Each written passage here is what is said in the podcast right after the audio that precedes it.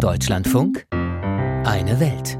Die Fidschi-Inseln im Südpazifik haben eine sehr ungewöhnliche Beziehung zum tausende Kilometer entfernten Südkorea. Sie werden von einer koreanischen Fanatikersekte besiedelt. Die Grace Road Church macht sich auf weiten Teilen der Inseln breit. Sie pachtet große Flächen Land und hat Supermärkte, Schönheitssalons, Restaurants und Patisserien eröffnet. Ermöglicht hat das alles die gerade abgewählte Regierung durch großzügige Kredite. Der neuen Regierung ist diese Sekte eher ein Dorn im Auge. Der neue Premierminister hat jetzt zumindest mal Aufklärung versprochen. Unsere Korrespondentin Katrin Erdmann ist in Seoul und auf den Fidschi-Inseln auf Spurensuche gegangen.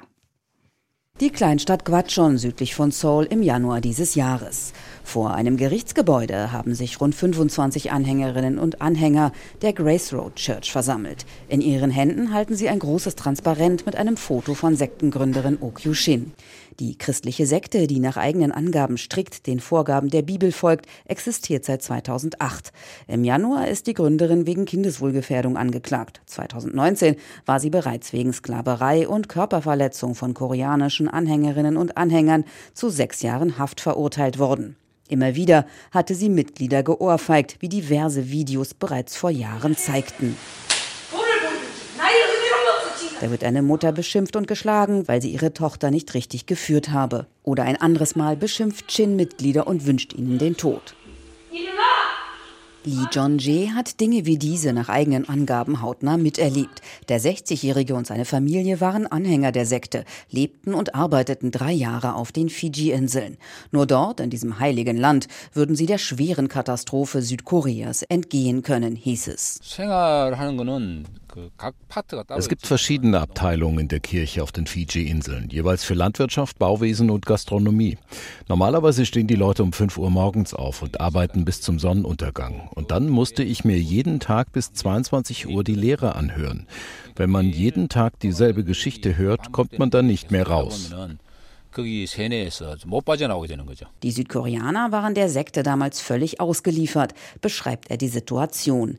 Verdienst gab es keinen. Das habe sich inzwischen geändert, sagt Lies Frau Mi-e. Die Leute haben sich beschwert, dass sie nicht bezahlt werden. Deshalb bekommen die Leute auf den Fiji-Inseln jetzt etwa 48.000 koreanische Won. Das sind 35 Euro pro Monat. Familie Lee floh 2017 von den Fiji-Inseln. Doch das älteste ihrer drei Kinder wollte nicht mitgehen. Jeder Versuch, den Sohn zurückzuholen, scheiterte bisher. Shim Jung-jun ist auf Sekten spezialisiert und leitender Wissenschaftler an der Seoul National University. Er schätzt, die Grace Road Church habe nicht mehr als 200 Anhänger. Dass sich die Sekte ausgerechnet die Fidschi-Inseln ausgesucht hat, erklärt er so.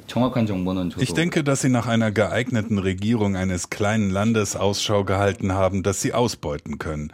Und Fiji ist eine kleine Insel im Südpazifik, die für eine Kirche wie Grace Road sehr gut geeignet ist, um die Regierung zu unterwandern und Beziehungen zur Regierung zu unterhalten, sodass sie den gesamten öffentlichen politischen Betrieb ausnutzen können.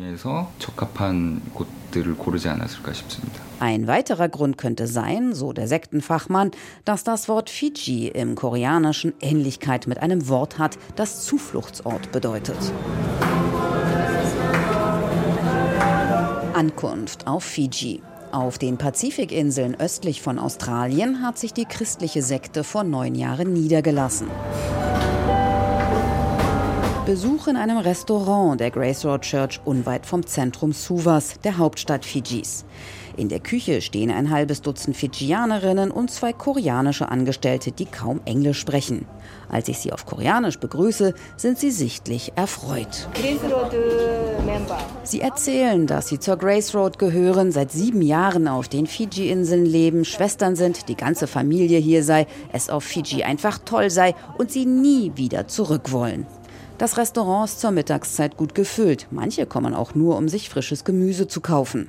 Nachdem im vergangenen Sommer eine investigative Journalistengruppe enthüllt hatte, dass die Kirche unter dem langjährigen Premier Bainimarama und dessen Handelsminister offenbar eine Vorzugsbehandlung erhalten hatte, brodelte die Volksseele. Es geht um lukrative Bauaufträge, zum Beispiel für den Sitz des Premiers, riesige landwirtschaftliche Flächen und Kredite in Millionenhöhe durch die Fidschianische Entwicklungsbank. Die neue Regierung hat schnelle Aufklärung versprochen und eine Taskforce eingerichtet. Die leitet der stellvertretende Premier und Wirtschaftsminister Manoa Kamikamisa. Ein Balanceakt. Das wird im Exklusivinterview mit dem ARD-Hörfunk schnell deutlich. Uh, Ganz abgesehen vom Glauben hat die Kirche inzwischen einen erheblichen Anteil an der Wirtschaft Fidschis. Und deshalb werde die Untersuchung auch, Zitat, keine Hexenjagd sein, sondern solle lediglich sicherstellen, dass alles mit rechten Dingen zugegangen sei. Daniel Kim, der die Grace Road Church anstelle seiner inhaftierten Mutter leitet, hat kürzlich erstmals öffentlich alle Vorwürfe zurückgewiesen. Die Bankkredite seien insgesamt viel niedriger gewesen als behauptet und alles ordnungsgemäß gelaufen. Letztlich habe er nur zum Wohle Fidschis gehandelt, dem künftigen Zentrum der Welt. Eine südkoreanische Sekte besiedelt die Fidschi-Inseln und ist durch ihre Investition, Investition auch schon zu einem wichtigen Wirtschaftsfaktor geworden. Katrin Erdmann war für uns dort.